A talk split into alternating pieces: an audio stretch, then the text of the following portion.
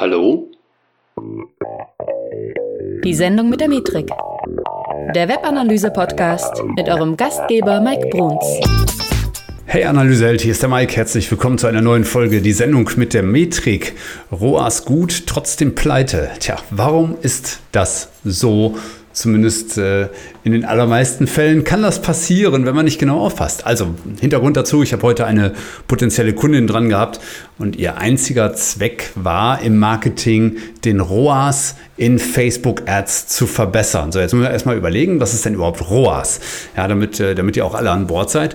Der ROAS ist eine beliebte naja, Kennzahl, würde ich mal sagen, äh, die sich in der in der Werbung breit gemacht hat, äh, der Return on Advertising Spend. Also grob gesagt, wie viel Geld kommt zurück für einen Werbeeuro? Also sprich, du gibst einen Euro aus und jetzt guckst du halt, wie viel auf der Gegenseite im Einnahmebereich hast du jetzt dafür bekommen. Ja, vereinfacht also äh, Umsatz durch Ausgaben in der Werbung. Ganz wichtig, ne? in der Werbung. Deswegen also Return on Ad Spend oder Advertising Spend, wie du möchtest.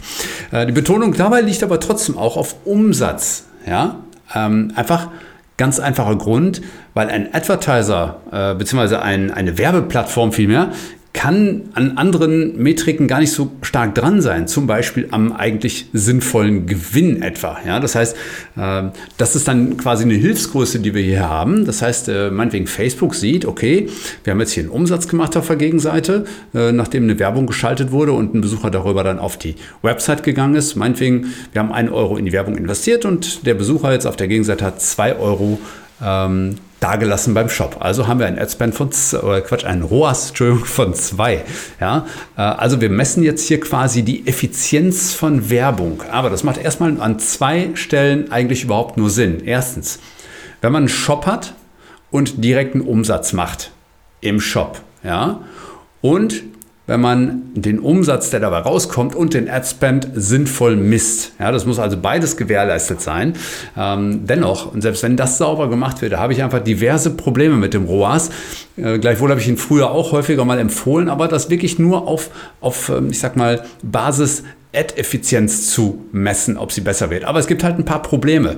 Ja, äh, nämlich, wenn wir ROAS machen, dann haben wir ihn immer so silo-basiert. Das heißt also, die Kundin habe ich halt heute zum Beispiel auch gefragt, so warum nur in Facebook?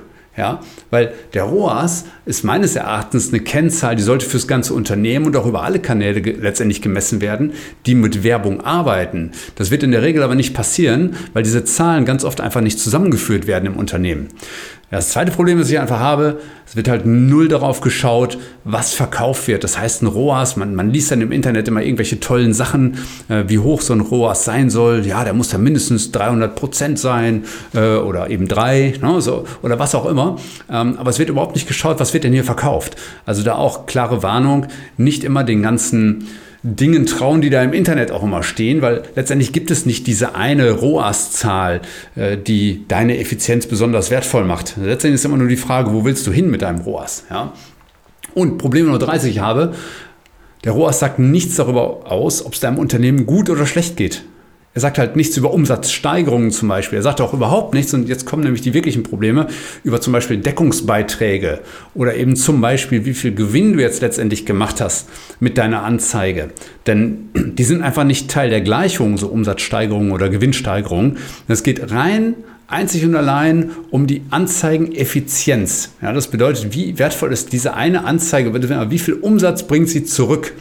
Ja, und äh, das ist halt das Ding. Die, die, die, die Plattformen sind nicht in der Lage, andere Metriken dazu zu ziehen. Ich habe noch mehr Probleme.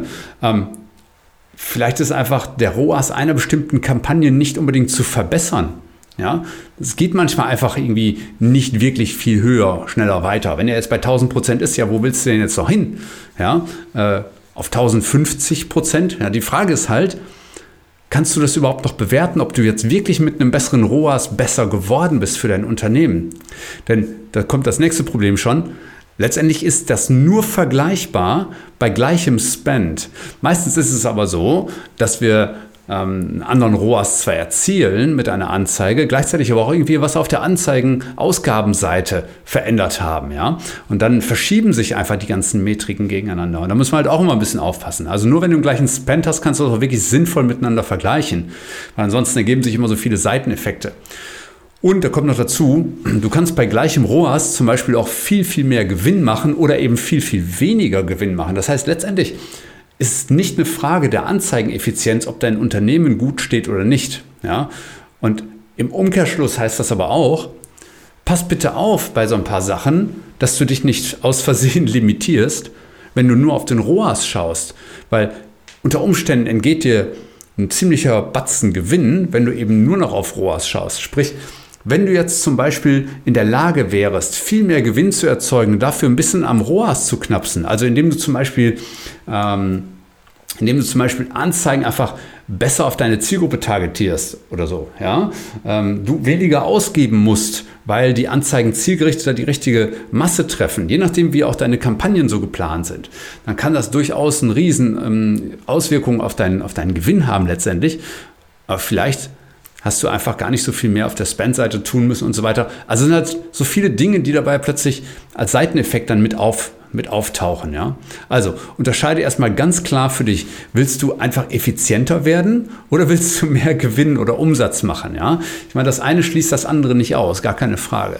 Aber nur weil du einen besseren ROAS hast, heißt das nicht, dass, dass jetzt irgendwie die Kosten zum Beispiel, die du für AdSpend hast, in irgendeiner Form durch das Unternehmen gedeckt werden. Und sprich, wenn du den ROAS immer weiter in die Höhe treiben willst, aber nicht dabei auf die, auf die Kostenseite, auf der anderen Seite zum Beispiel schaust, weil du zum Beispiel plötzlich drei Agenturen dran hast und nicht mehr nur eine, weil das irgendwie viel mehr Kosten aufwirft. Ähm, und weil vielleicht Deckungsbeiträge nicht mehr erwirtschaftet werden können, dann kann es halt sein, dass du auf Dauer sogar an deinen Anzeigen pleite gehst, obwohl du vielleicht einen besseren ROAS hast als vorher. Ja?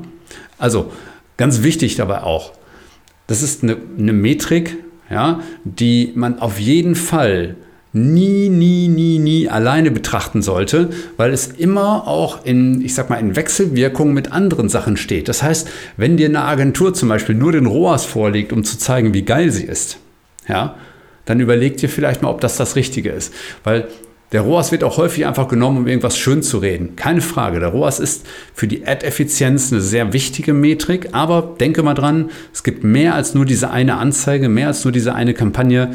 Ähm, also schau dir bitte auch daneben liegende Metriken immer sehr genau an. Ja, es, gibt mehr als Ad-Effizienz.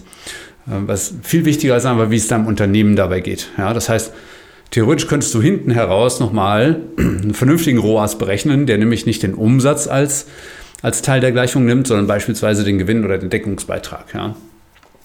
Und genau über solche Sachen sprechen wir eben auch mit den Unternehmen, gerade wenn wir sie beraten oder wenn sie bei uns im Training sind. Ja, wir, wir, checken dann eben so vermeintliche KPIs und gucken, ob sie zum Unternehmen passen oder ob das, was sie da tun, im Prinzip Harakiri ist und sie sich sowieso damit nicht wirklich als Unternehmen verbessern können.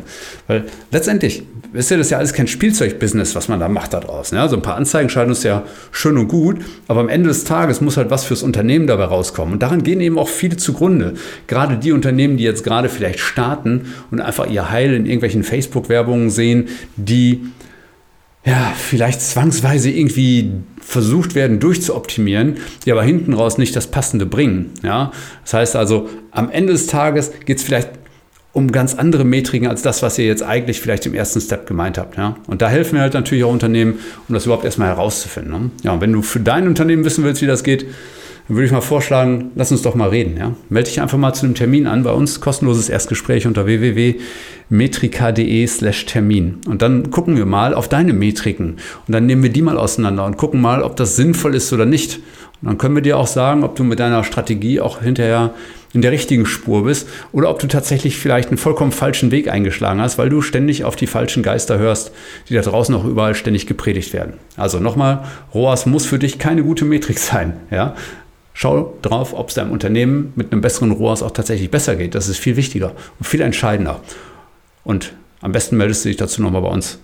Und dann hören wir uns in einer der nächsten Folgen wieder von Die Sendung mit der Metrik. Mach's gut.